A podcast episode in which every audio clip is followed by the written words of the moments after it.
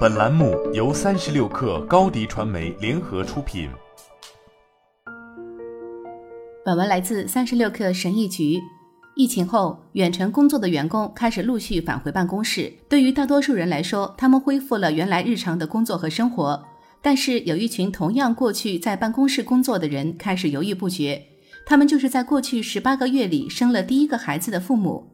对于年轻的、单身的或没有孩子的员工来说，恢复正常通勤工作不是个问题。但是新手父母们不得不第一次面对如何处理通勤、长时间离家和养育小孩的问题。他们已经适应了大流行时期在家工作的状态，充分的家庭互动早已是他们一天日程的一部分。特别是对于那些新爸爸，这次疫情大流行可能推动完成了一个早该进行的文化转变，即如何平衡工作和家庭。疫情之前，在美国的情况是这样的：每当出现家庭危机时，通常是母亲挑起大梁。今年劳动力市场复苏后，母亲的就业率已经落后于父亲，部分原因就是儿童保育工作稀缺且费用昂贵。而且，调查数据也证实了众所周知的事实：美国的职场文化并不利于家庭，通常都是母亲不得不放弃工作去照顾家人。但我们应该更多关注的是，这次大流行对父亲们产生了哪些影响？特别是对于那些新晋成为父亲的人，对于他们并没有疫情前的情况可以对比。在去年六月的一项研究中，哈佛大学教育研究生院发现，百分之六十八的父亲觉得自大流行病开始以来，他们与他们的孩子变得更加亲近，关系更加亲密。特别是对于那些在大流行期间花了大量时间在家工作的父亲，这是很自然的。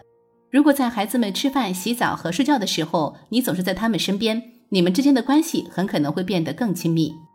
某招聘网站首席经济学家杰德·科尔科指出，虽然父亲可能比母亲更早回到工作岗位，在经过工时调整的基础上，父亲和母亲之间的工作差距并不一样。自2020年2月以来，两者的工作时间减少的数量大致相同。疫情期间，这一代父亲与孩子相处的时间比人们记忆中的任何一代父亲都多。如果这种人生经历令他们对工作和生活产生了不同的看法，当然可以理解。经济学家对在大流行期间至少有一半时间从事远程工作的十八至六十四岁的人士进行了调查，发现有百分之十八的人表示他们会考虑成为自由职业者或个体经营者，以便继续从事远程工作。根据回答者的年龄和性别，这些人中比例最高的群体是三十五到四十四岁的男性，而他们最有可能有十八岁以下的孩子。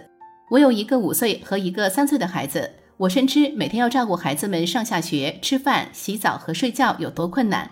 如果我们夫妻两个人都需要在办公室里从早上八点待到下午六点，而且都要通勤的话，还要照顾孩子，简直是不可能的事情。每天下午五点半至七点半，我们都特别紧张，要赶快把手上的活儿干完，要照顾疲惫的孩子们，还有一大堆家务要做。孩子们长大一些后，父母们可能仍然要无奈地面对他们忙碌的晚间生活。但多年坚持下来，他们或多或少的也能应付过去了。可是现在疫情期间成为父母的这一批年轻夫妇，他们已经适应了爸爸总是在身边的情况，因为父亲这段时间以来一直在家里工作。因此，当公司开始要求职员回到办公室时，许多新父母都开始寻找替代方案。毕竟，他们已经证明了在家工作的生活对雇主和雇员来说都是可控的。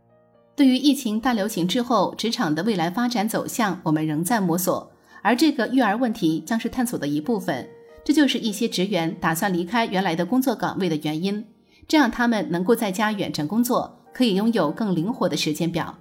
要实现一个真正对家庭友好的职场文化，需要父亲们也接受这个理念。这场大流行病以及它给父亲们带来的额外的在家时间，可能成为一种催化剂。人们早该意识到这一点了。好了，本期节目就是这样，下期节目我们不见不散。